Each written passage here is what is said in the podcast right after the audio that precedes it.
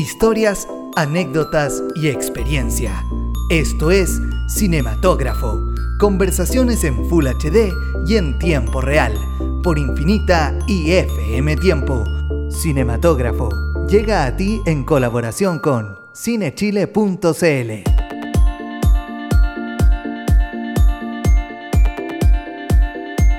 La directora Sofía Coppola dijo hace un tiempo, cada vez que termino una película suelo pasar por un periodo en donde pienso que nunca más se me va a ocurrir otra idea. Y de repente, de alguna forma, otra idea aparece. ¿Cómo están todos? Bienvenidos a nuestro segundo capítulo del podcast Cinematógrafo presentado por Radio Infinita y FM Tiempo. Estoy acá junto a mi co-conductor de siempre, Miguel Ortiz, además de nuestro control y director espiritual Claudio Zapata. Vamos a tener una entretenida conversación de cine con una gran invitada que tenemos el día de hoy. Sean bienvenidos todos y todas a Cinematógrafo. Nuestra invitada del día de hoy es directora detrás de películas como Joven y Alocada, Princesita y otros proyectos. Estamos con Mariali Rivas aquí en el cinematógrafo. ¿Cómo estás, Mariali? Bien, muchas gracias por la invitación. Bienvenida. Bienvenida, sí. Estamos Eh, muy contentos y yo tengo muchas ganas de conversar muchas cosas contigo. Oh. es- es- ta- tan hablador que eres, tan hablador que es Miguel Ortiz acá. Eh, ¿Cuántas veces te han dicho Mariali en la vida? Uf, me han dicho de todas las maneras. ¿Y cómo María es? Liz, Mariali. Mariali. Mariali, sí, pues si no tiene acento no debería, y no podría tener acento porque no termina en vocal. ¿Y es un nombre, es un nombre importante en tu familia? ¿Tu mamá, tu abuela? ¿Alguien se llama Mi así? mamá y una prima de mi mamá, como que viene por ahí de Ya. algún lado que nadie sabe muy bien, pero Mariali. sí. Mariali, eh, la primera pregunta con la que partimos todos los programas aquí. ¿Cuál fue tu primera experiencia cinematográfica, la que puedas recordar? Sí, la tengo súper clara. Eh, yo debo haber tenido siete u u ocho años, o nueve tal vez, y eh, fui al departamento de una amiga, esto era la dictadura chilena. Ya. que, que en las torres que están ahí en Portugal con Alameda, que Ya, están al lado de la. Católica. Y nosotros estábamos escuchando una música, eh, en mi recuerdo es una música clásica, igual yo iba a un Mm. colegio Waldorf, así que es probable que hubiéramos estado escuchando una música clásica. Eh, y me acuerdo, y ella tenía un telescopio, Mm. Y me asomé a la ventana y había una protesta, y puse el telescopio, y que básicamente es un tele, un súper teleobjetivo, ¿cachai? Claro, un Y empecé zoom. a seguir a, a un estudiante que arrancaba de, lo- de los pacos, ¿cachai? En medio de, la- de Mm. las bombas y como ¡fum! seguir hacia las personas, pero con el sonido del departamento, no el sonido de la protesta. Entonces estaba separado, era una escena básicamente, ¿cachai? Y, y es tan fuerte ese recuerdo, es tan cinematográfico que lo recuerdo en blanco y negro. Ah. Como muy extraño, como que... Como si lo hubiera filmado, efectivamente. sí. Eh, ¿qué, qué edad tenías cuando fue todo esto? Por el colegio en que estaba tengo que haber tenido Nueve, ocho. 9, 8, sí. Ahora, en ese mismo minuto no te diste cuenta de que lo que estabas haciendo era descubrir tu vocación de, de- de- de directora de cine, ¿no? Lo- Es Es, que- una interpretación que haces después, digamos. Sí, igual un poco antes que eso, yo vivía eh, en una calle en La Reina que los vecinos de enfrente tenía, el papá tenía una cámara, creo que era una Betamax, como las primeras cámaras de video, y nosotros hacíamos películas.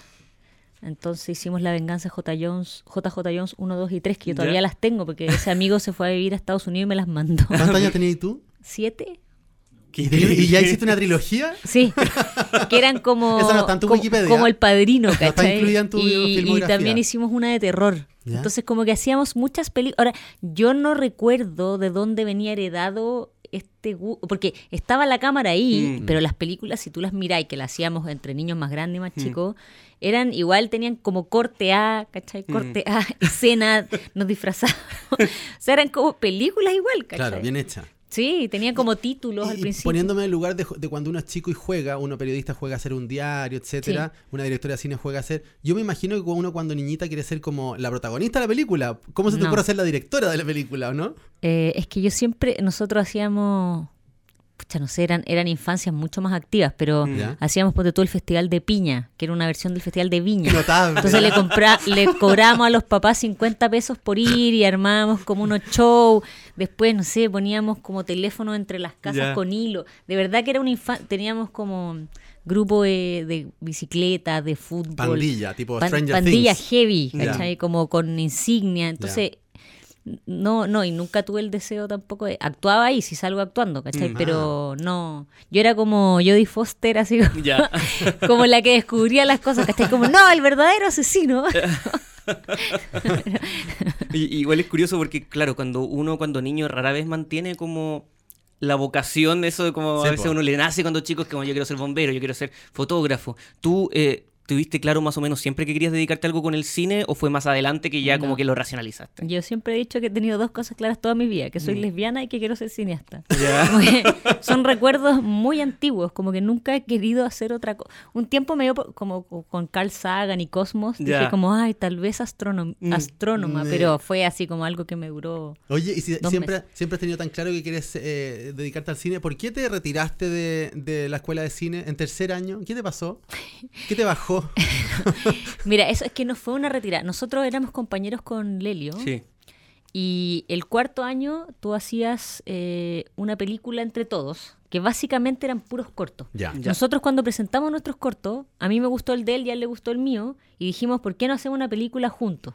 Y la escuela nos dijo, bueno, si ustedes codirigen una película, eh, nosotros igual los graduamos Ah, como cuarto año. Y nosotros empezamos a hacer ese proyecto y de hecho hicimos fiesta electrónica, Mm. juntamos plata, pero nunca, en esa época no les daban el fondo audiovisual a personas de 24 años. Ya. Y yo tenía una beca que me había ganado la revista Paula para ir a estudiar a Nueva York. Mm. Y estuvimos un año tratando de juntar la plata, perdimos el fondo audiovisual. Y yo le dije a Lelio, ¿sabéis qué? Me rompió el corazón mi primera polola. Y le dije como, me voy a ir a tomar esta beca o se me va a vencer, porque ya había estado un año en espera la beca, ¿cachai? claro. Eh, y ahora lo nunca. siento, ¿cachai? Como te quiero mucho, pero voy a tener que dejar ir este proyecto por ahora. Porque en verdad estaba con todo mi rollo de, oh, soy gay, tengo que contarle Mm. al mundo entero. Y eso se tomó por un momento de mi vida, ¿cachai? Entonces Claro. fui a estudiar cine afuera y nunca pudimos entonces terminar esa película de cuarto año que nos iba a graduar a mí y a Sebastián, ¿cachai? ¿Y esa película en algún momento se va a hacer? No. Porque igual ahora choro también, como ¿no? un proyecto así. Imagínate, como ya de vuelta a los dos, La ¿no? trae. eh, ay, hoy se volvió el nombre. Un amigo cineasta. Oye, pero que soy volada de los nombres. Bonsai, Cristian Ya. Jiménez. Cristian me Jiménez. decía- Sí. me decía como, oye, deberían de hacer esa película. Yo, Obvio. no, no. No, no, ya no tan jóvenes ni alocados, pero bueno. Es que lo que pasa es que era una historia que pasaba en los 2000, ¿cachai? Ya. Como de un DJ de electrónica que se enteraba ese día que tenía VIH Ya. y una mina que hacía un trío. Era como una noche en Santiago en el 2000, ¿cachai? Muy cercano a lo que nosotros íbamos a las fiestas electrónicas. Como que es una historia que tú querís contar cuando tenés la edad en que te está pasando eso, ¿cachai? Pasó la vieja ya. Yo creo. Igual piensa que en 2030 más o menos yo creo que va a venir la nostalgia por los 2000 como ahora estamos con los Sí, no, 90. si ya está viniendo la nostalgia Sí. del 2000. Sí, Va a ser como cada vez más Mira más cómo se está vistiendo. La Trini, la, la princesa Alba, que yo Mm. trabajé con ella hace poco, y ahora la miro en los shows y se está full vistiendo como yo me vestía a su edad, ¿cachai? Oh, se dio toda la vuelta. ya. Convéncete se llama el, el Sí, video, ¿no? sí, que lo, lo estuve viendo ahora en la mañana. Lo hicieron ahí en San Bernardo, en una casa que yo conozco, en el Mariscal. Es precioso ese, ese- muy esa casona. Sí, es una casona. Eh, es, es la ex casa de un presidente de la República. Exactamente. No me acuerdo cuál, pero. No me quiero chamullar yo, tam- yo tampoco. Eh, ¿Te gusta eh, dirigir videoclips? Me imagino que es muy distinto, obvio, a dirigir una película. Es que a mí me gusta mucho dirigir. Mm. Yo hago publicidad hace 15 años porque cuando. Bueno, yo me fui a Nueva York, Mm. volví y no había en qué trabajar. Y tenía un compañero de, de la escuela que ya estaba dirigiendo publicidad. Le dije, ¿puedo ser tu asistente? Y a los seis meses que estaba siendo asistente, una agencia dijo, pero tú dirigí. Porque yo había hecho un corto que era el desde siempre, que había sido conocido. Dije, sí, ¿querés dirigir publicidad? Yo, yo era una niña Waldorf, o sea, para mí la publicidad era como el demonio. Y le digo como, bueno, porque no había otra manera, el cine es una cosa muy técnica también. Y yo dije, bueno, quiero relacionarme con las cámaras, los lentes, y no tengo otra manera. Claro. Eh, hoy en día ya no es así, hoy en día hay series, eh, hay cámaras que tú, cualquier cabro se puede comprar y hacer cosas Con el celular se han hecho películas. con el ya. celular, pero eh, en, en el 2000 no era así, pues Mm. todavía se filmaba en cine. Entonces, y yo ya me acostumbré a estar en set y de hecho yo filmo todos los meses, por lo menos dos o tres jornadas. Mm. Y si no estoy en set me empiezo como a agobiar. Entonces a mí me gusta mucho, es mi oficio, Ok, ¿cachai? Me gusta mucho estar en el set filmando. Entonces sí, me gusta hacer videoclips. Son, son todas como formatos diferentes. Obviamente una película no tiene nada que ver con un comercial y no tiene nada que ver con un videoclip. Entonces irte probando en todas las áreas creo que es importante. En, en Estados Unidos un director se considera cuando Mm. hace todas las cosas. Claro. Eh, llega el año 2010, eh, se estrena Bloques, tu cortometraje que es eventualmente eh, seleccionado en la competencia oficial del Festival de Cannes. ¿Cómo fue eso? Y si cuando uno tiene ya un cortometraje en Cannes, uno siente ya como, ah, la hice o algo así, o todavía estás como medio, medio abrumada por la situación. No, mira, yo, yo tengo como, ya se me pasó, pero se me pasó hace poco. Ya. Eh, tengo como una extraña confianza, casi te diría como unas premoniciones de las cosas que tengo que Mm. hacer. Y yo me había ganado el fondo para hacer bloques después de perseguir a Lemebel dos años, Mm. Porque me firmara los derechos, porque no, él era, me colgaba el teléfono, no nos conocíamos. Ya. Entonces yo lo llamaba y le decía, Pedro, déjame tranquilo, me decía, yo le decía, oye, si yo me enamoré, yo también soy bien obsesiva cuando me enamoro de una historia. Y le decía, yo no te voy a dejar tranquilo hasta que me digáis que sí. Bueno, y me tiraba el teléfono. Dos años estuvimos así. Ya. Y un día me lo encontré tomando un helado en el centro. Y le digo, Pedro, yo soy María. Y me dice, ¿qué weá querís? Siéntate. Y entonces ahí me puse a conversar con él. Lo máximo, Lenel. Lo máximo. Pues. Y ahí me dijo, ya, ya, ya. ¿Sabes qué? Dale. Dale, te voy a firmar el- los derechos. En una servilleta te firmo ahí. Casi, no.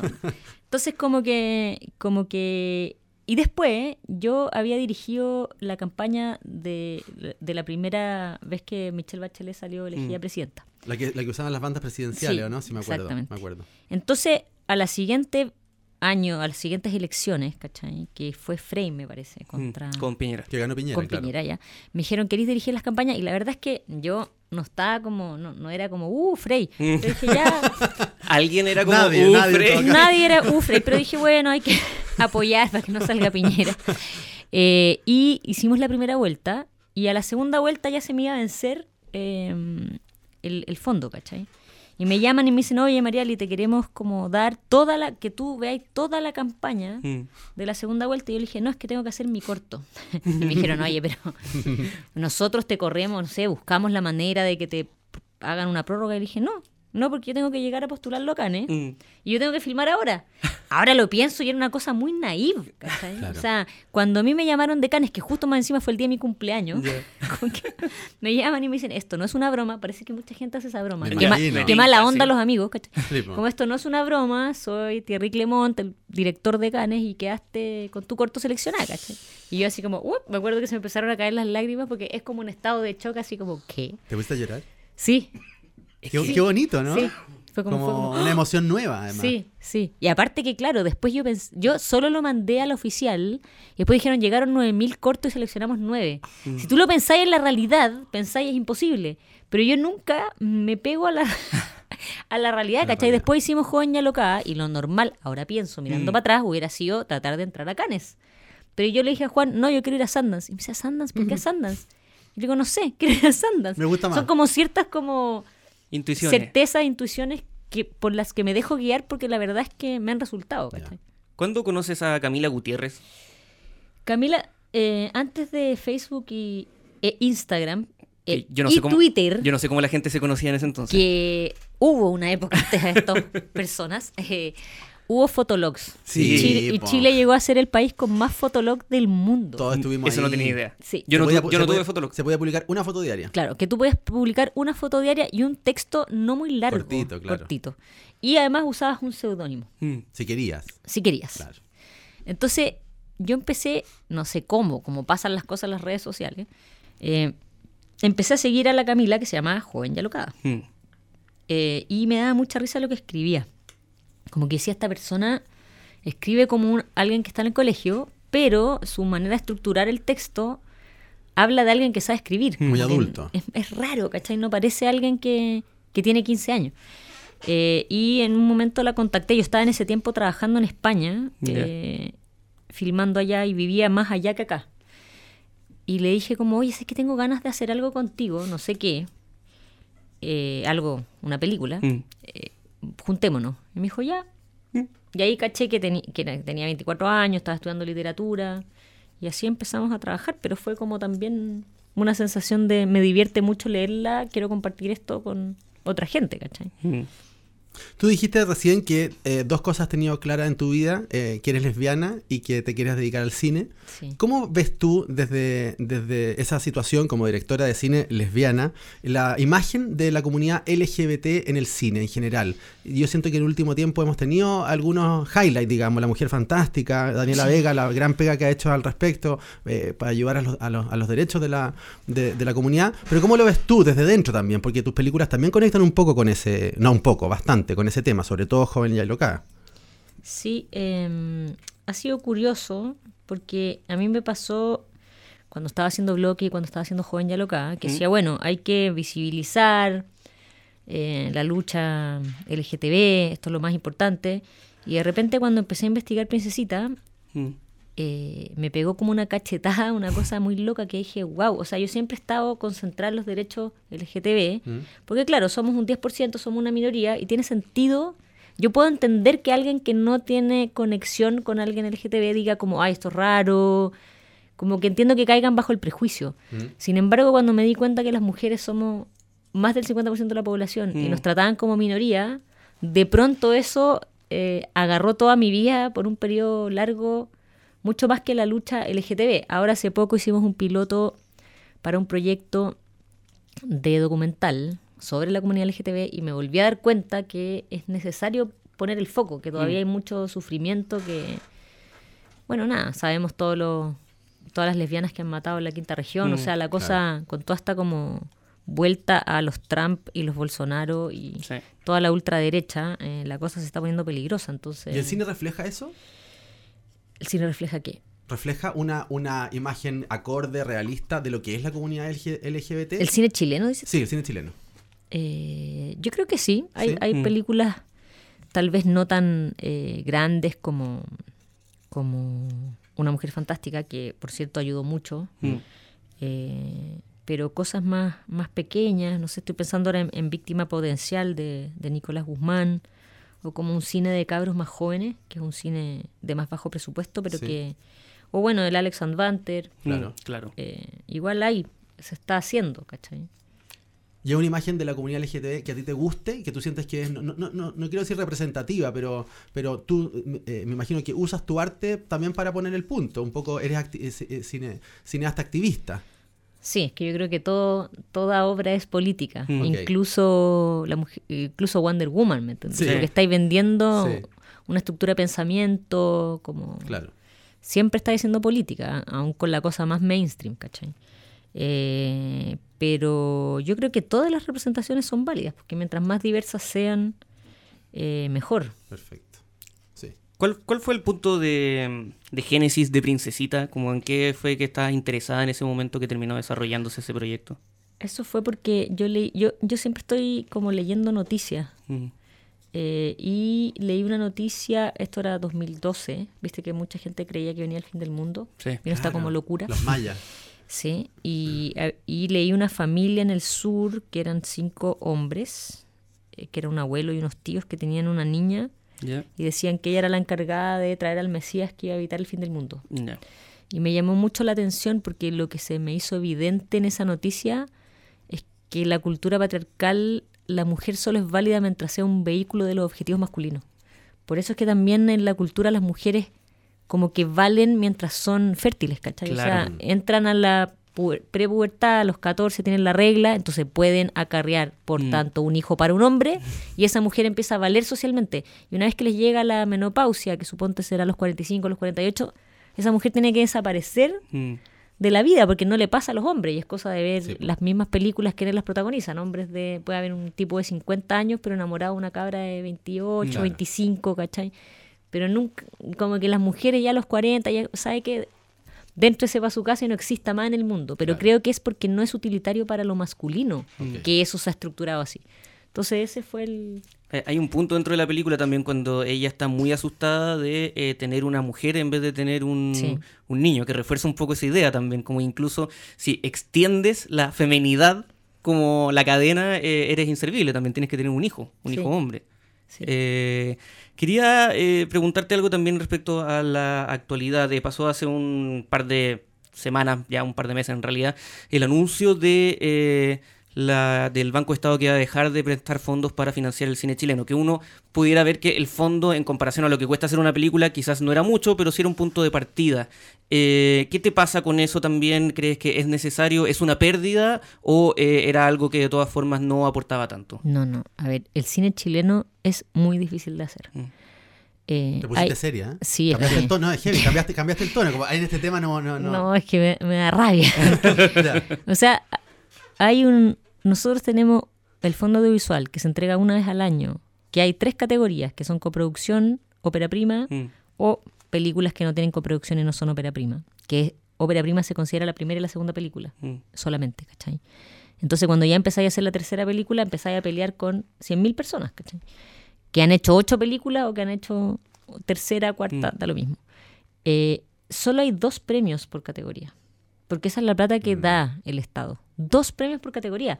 Entonces, lo que ha hecho el cine chileno de estar en todos los festivales clase A, de ganar los premios que ha ganado, es solo a punta de un extremo esfuerzo personal y un amor muy profundo por el cine que hay en los cineastas chilenos. Mm. Pero no hay, no ha cambiado ni una política estatal para apoyar como una industria que claramente está dando frutos por todos lados cuando es muy difícil. Como yo te digo, el mínimo ejemplo de que cuando yo mando bloques hay 9.000 cortos y quedan 9, eso pasa multiplicado en los largometrajes también. Mm. ¿cachai? Entonces, quedar en un festival de clase A ya es casi imposible. Y después te van apretando cualquier tipo de fondo. Las películas son carísimas. Tú para hacer una película hoy en día ni siquiera alcanza con la plata del fondo audiovisual. Porque son equipos de 50 personas, de 40 personas, tenéis que alimentarlos, benzina, locaciones, arte. Entonces, todo aporte es urgente y sobre todo que sea una visión, eh, una política de Estado. ¿De dónde tiene que venir? ¿Quién tiene que abrir el bolsillo del Estado? ¿O, o más, o más apoyo de la empresa privada? O la, Todo. o- ya. Pero, por ejemplo, en, en Argentina que tienen el Inca, Mm. que lo que hacen es cobrar un impuesto a las películas extranjeras en la entrada, se va una parte para el cine argentino, ellos tienen esa política y la verdad es que los cineastas pueden vivir de eso, está todo el año abierto el Inca, tú puedes postular en cualquier momento, porque también esa cuestión de presionar a toda la gente que al mismo tiempo Eso, con plazo. est- esté preparado una película. Chuta, las ideas tienen distintas maduraciones. Después hace que todas las películas chilenas más o menos salgan al mismo tiempo, los mismos años, porque te dan un plazo. Es como todo absurdo, no está bien pensado para el cine. Entonces, tienen que ser políticas de Estado y es tan simple como grabar a películas multimillonarias, ¿cachai? Que van al cine, pero no hay voluntad política para hacerlo. Claro. Entonces, obviamente que sí importa que el Banco de Estado Ah, habla un poco de también poner como de, la- de las prioridades quizás, porque cuando se habló de que el Banco de Estado iba a dejar de, eh, de prestar fondos, era porque hubo una reestructuración, comillas, y eh, les pidieron sacar todos los costos que se pudieran reducir. Entonces, de cierta forma, es una forma del Banco de Estado y también de los quienes manejan el Banco de Estado de decir, no rinde el Claro. cine, como no es prioridad para nosotros porque era, coste, era un costo desechable, o sea, que lo- el de los costos que podemos omitir. Eh, Lo que pasa ¿Es, es que ¿Es peluda esa visión? Así como Yo creo que lo que pasa es que somos un país demasiado capitalista, que el experimento que hizo Kissinger y la dictadura les funcionó y que pareciera que la gente en Chile cree que toda la medida es el dinero, la medida de todas las cosas es el dinero.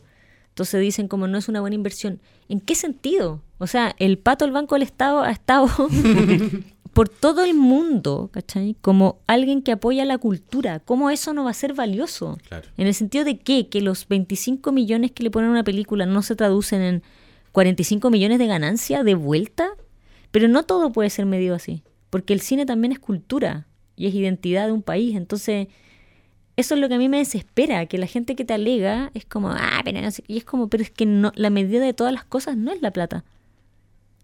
Para mí la medida Sí. de todas las cosas no es la plata. Y es algo que no, no, no solo se aplica al cine chileno, sino que se aplica al cine en general. Claro. Y pasa, y uno ve como en general en todo el mundo es eh, complicado como la franquicia y la secuela y los remakes han tomado todo, porque claro, rinden económicamente, pero se considera poco a veces eh, lo que puede aportar a nivel cultural y a nivel de identidad de cada país que, lanza una película. Estamos conversando con Mariali Rivas, directora de cine. Eh, te quería preguntar, Mariali, eh, ¿qué onda el tema de la religión en tus películas? Eh, lo conecto con Joven y Alocada, es cierto, una, lesbiana evangélica que tiene que eh, salir al mundo, por así decirlo, en resumen, y la princesita, que también trata de eh, una suerte de abuso religioso, de una secta que se encarga de esta niña, madre supuestamente del, del Mesías. ¿Qué rollo tenéis con, con la religión? ¿Hay un tema en tu vida con la religión? ¿Te pasó algo? ¿Te gusta? ¿Te interesa solamente como materia? Nuevamente son cosas raras. Me interesó siempre. Mi familia Ya. no es religiosa. Ok, Ya. ¿Cero? Cero. ¿No hiciste la primera comunión? Sí, hice la primera comunión, pero como la hacía cualquier católico Sí, tibio, Yo también hice la primera comunión. porque nosotros, yo ¿Y te nací en Talcahuano, no, no, yo Ah, ya. nací en Talcahuano, nos vinimos a vivir en una familia, o sea, mi, mi abuelo era obrero de la Armada de Chile, Ya. que arreglaba submarinos, ¿cachai? Mi, mi, mi papá y mi mamá fue- son los primeros en ir a la universidad de su familia, y a mi papá le ofrecieron un trabajo en la IBM. Entonces, yo nací en Talcahuano y me vengo a los tres años a Santiago. Y fui al San Gabriel. No, primero fui al Yandark, que es un colegio que después cerraron, un Ya. colegio de monjas. Y creo en uno de esos dos colegios hice la primera comunión porque supongo que era lo normal de Parte hacer. del, del ramo, digamos. Y después mis papás se encontraron con la antroposofía, ¿Ya? que igual es una especie de religión. Se supone que es una filosofía, pero... Y ahí me fui a un colegio Waldorf y, y realmente todo cambió de cierta manera. Pero independiente de eso, no sé, por ejemplo, mi tía tenía en Talcahuano un disco de Jesucristo Superestrella que yo escuchaba obsesivamente, no sé por qué, como que me intrigaba mucho, me intrigaba mucho. Después un tío mío que era del Partido Comunista se metió a los testigos de Jehová, cosas raras de la gente que necesita estructura. Y como que yo los iba a observar y como que me acuerdo de escribir en una máquina de escribir porque no es... ¿Sí? Como los testigos de Jehová son muy ordenados, como que me interesaba el fenómeno de gente fanática ¿De lo espiritual? de algo, ¿no? Ya. De ese fanatismo extremo que tiene la religión, como el dogma, me parecía muy eh, curioso, ¿cachai? ¿Y nunca te generó eh, una contraposición o, una, o un problema en tu vida con el ser lesbiana y esta religión opresiva? Es ¿no? que lo que pasa es ¿Nunca que- fue tema para ti? Porque yo no vivía bajo una Mm. religión opresiva, pues si mis Pero en la papás no eran sociedad, pues, una- un país Ah, súper un país sí, súper homofóbico en esa- en- O sea, hace 20, yo, 30 yo años hice, sobre todo. Justo la otra vez en el, en el Festival Amor, yo hice un corto que se llama Desde Siempre. Que de hice- jurado ahí, ¿no? Tuve jurado antes, pero ahora vi el corto eh, que hice el 96, que se llama Mm. Desde Siempre, que Sí. es, es la primera como película LGTB de Chile, ¿cachai? Un docuficciones. Un docuficción, que dura 22 minutos, ponte tú.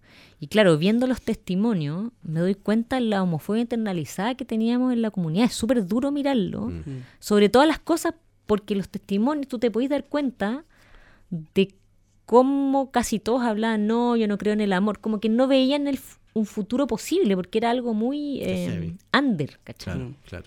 Si yo me acuerdo que yo, yo siendo, o sea, mi mamá estudiaba arte en la Chile, eh, el papá de mi mejor amiga hacía las fiestas de Spandex, y aún así yo, cuando, yo me acuerdo ya a los 13 años a las fiestas de Spandex, ¿cachai? Que habían punk, y habían transformistas, pero yo conocí a un amigo en el primer año de escuela y fui a visitarlo a Londres, como con mi mejor amiga que nos conseguimos los teléfonos de todos los amigos de su mamá y íbamos llamando, ahora me parece todo chistoso, pero como que, hola, vamos a ir a, con el Eurorail, que era barato, ¿Ya? estamos llegando a, no sé, Alemania en tres días, ¿nos puedes alojar?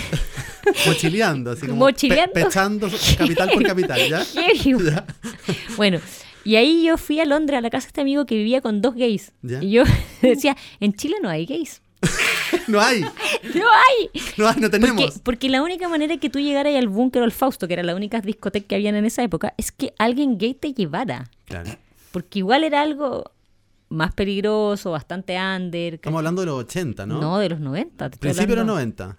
Ni siquiera principios de los 90. ¿No? Estoy hablando del 95, 96. Ah, ya. sí, Ya. sí. Entonces, como que. Sí, pues yo ese, ese, ese corto lo hice en el 96. Pero nunca la religión, volviendo a la pregunta, nunca la religión te- a ti se te significó represión, nunca lo asociaste a eso. O, sea, a ver, yo creo que la religión es una raíz de bastantes males. Mm. Entiendo que la gente necesita apoyarse en la única certeza, para batallar la única certeza que tenemos todos, que es que nos vamos a morir, Mm. lo entiendo. Pero obviamente ahí hay un lugar de poder y de corrupción muy fuerte. Claro. Entonces sí, era una sociedad opresiva, yo...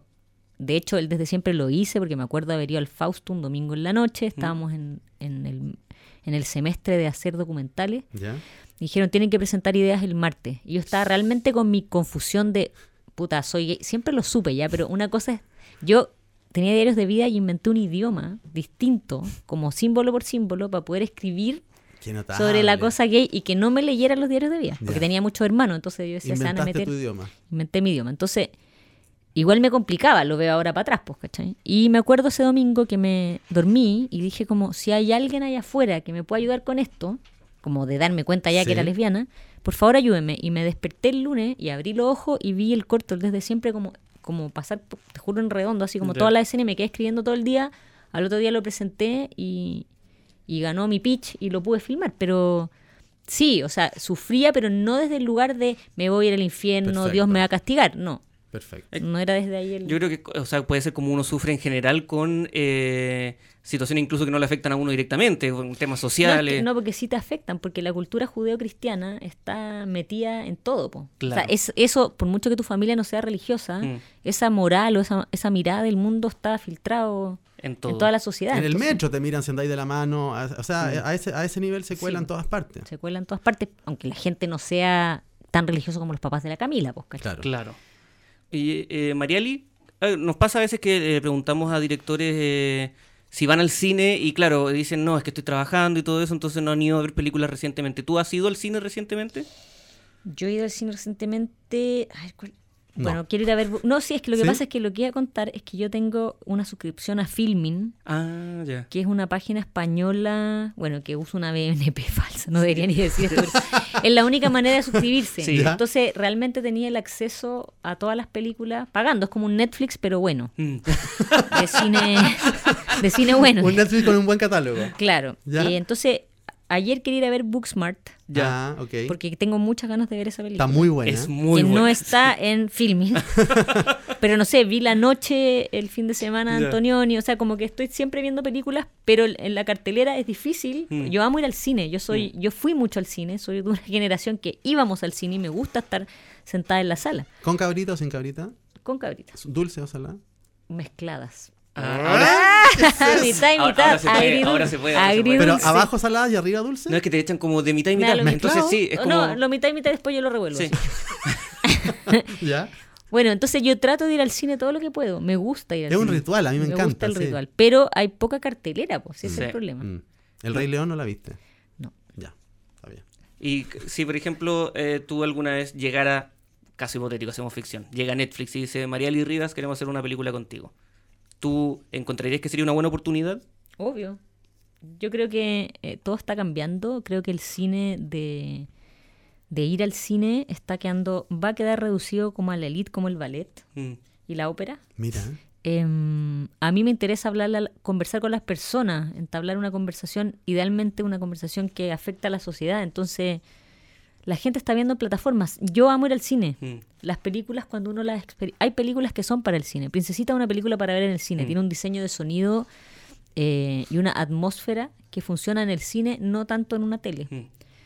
Pero también uno no puede ser como un anciano que está como, no, pero es que tiene que-". O sea, el cine vale muy caro. Vivimos en un país que la gente gana 400, 500 lucas. No le podéis pedir a las personas que se compren cabritas que paguen dos entradas mínimo, Claro. Que se gasten las 15 lucas que tienen para salir del mes en ir a ver una película que los está interpelando Mm. o haciéndolos eh, como complejizando su existencia, ¿cachai? Cuando todos van a un trabajo que odian. Entonces, Mm. yo entiendo que la gente Mm. está dejando de ir al cine. Creo que, que se está, eso está trans- se ha transformado en una experiencia de la élite. Y uno puede elegir hacer ese cine y está todo bien. Claro. Yo ese es el cine que me gusta. O sea, yo quiero ver Carlos Reigadas y quiero ver Mm. cineastas que son complejos, pero las películas que yo quiero hacer ojalá alcanzan a la mayor cantidad de gente, ¿cachai? Y si Oye, eso significa hacer una película de superhéroe, Mm. eh, pero tiene un mensaje Claro. eh, que está filtrado adentro de ese envase. Se eh, puede hacer bien una película de superhéroes también. Un dato para los auditores del cinematógrafo, la película Princesita y Joven y Alocada están en ondamedia.cl, que es una plataforma de streaming auspiciada por el Consejo Nacional de las Culturas y las Artes. La revisé ahora en la mañana. Así es. Impecable, las dos películas ahí disponibles tuyas Sí. para ver, además de un catálogo bien amplio de cine Sí, chileno muy interesante. Es buena onda Sí. media, sí. Fal- falta igual un poco, eh, no, no digo en onda media, sino que acá hay una plataforma que las tenga así como casi todas, pienso yo, Mm, a veces. sí. Por sobre todo lo, lo difícil que encontrar películas en formato físico eh, acá en Chile. Pregunta difícil que probablemente ni siquiera nadie puede responder de la, así como de la nada, sin haberla pensado antes. Sí. ¿Tienes una película favorita? Uh, la novicia rebelde. ¿En serio? igual tiene que ver con la religión, igual tiene que ver con la rebeldía. ¿Hay algo ahí? me gusta, me gusta. ¿Fue la primera joven y alocada? Sí, ah, ¿O no? ¿Hay algo ahí o no? sí. ¿En serio? ¿Lo, lo decís de broma? ¿Te gusta No, mucho? Esa película yo la debo haber visto 30 veces. Ya. Mira. Eh, no, me gusta mucho Postenebras Lux de Reigada. Es que depende de en qué momento de tu vida Yo es la que película que, que tienes favorita. O sea, yo amaba París, Texas y la amé por Mm. mucho tiempo. La vi tres veces una vez las tres funciones del cine Mm. Arte Normandí. Y hoy día me parece que ese tipo era un psicópata eh, machista, que, que la mina lo tuvo que quemar para escaparse de él y te la cuentan como una historia de amor y eso es aterrador. Mm. Em, no sé, te va cambiando el gusto también. Pero a mí La novicia rebelde, de verdad, es una película que vi- he visto, no sé, 50 veces. eh, eh, ¿Cómo se llama? Uf, West Side Story. A mí me West Side gustan Story. mucho los musicales. Ya. Viene una nueva. Sí, de Spielberg. Spielberg, sí, pero es que no. No, No, no. no, ¿Y no, qué no. No es, cosa- no necesario, no es. ¿Qué cosas nuevas estás preparando tú? Chuta, Mariali. mira, es dif- no sé si lo puedo decir. Sí, Mira, dilo. lo voy a decir. Si es esto no que- lo escucha nadie, tranquilo. Eh, te lo voy a decir en general, sin entrar en detalles. Ya. Es, hay un, porque son varias cosas. Es un proyecto de largo en Estados Unidos, Ya. otro en México, Ya. una serie para México y otra serie que es entre México y España. O sea, chao Mariali, no nos vemos hasta cuándo. No, ¿Te vais? ¿Te vais pronto? no, porque estamos en desarrollo, estamos en escritura. Ah, ya.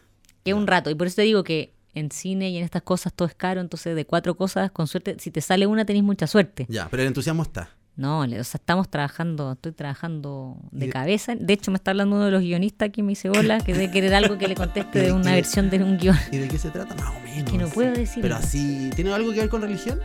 Eh, una sí, otra con sexo Buena. y otras con mundo las otras dos con mundo LGT. Excelente. Me Excelente. encantó. Mariali Ríos, muchísimas gracias por haber venido al cinematógrafo. Lo pasamos genial conversando contigo. Gracias a ustedes por la invitación. Que estén muy bien todos. Nos volvemos a encontrar en un próximo cinematógrafo.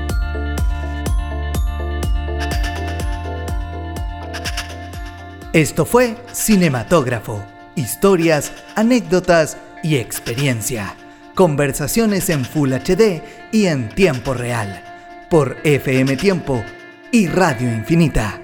Cinematógrafo llega a ti en colaboración con cinechile.cl.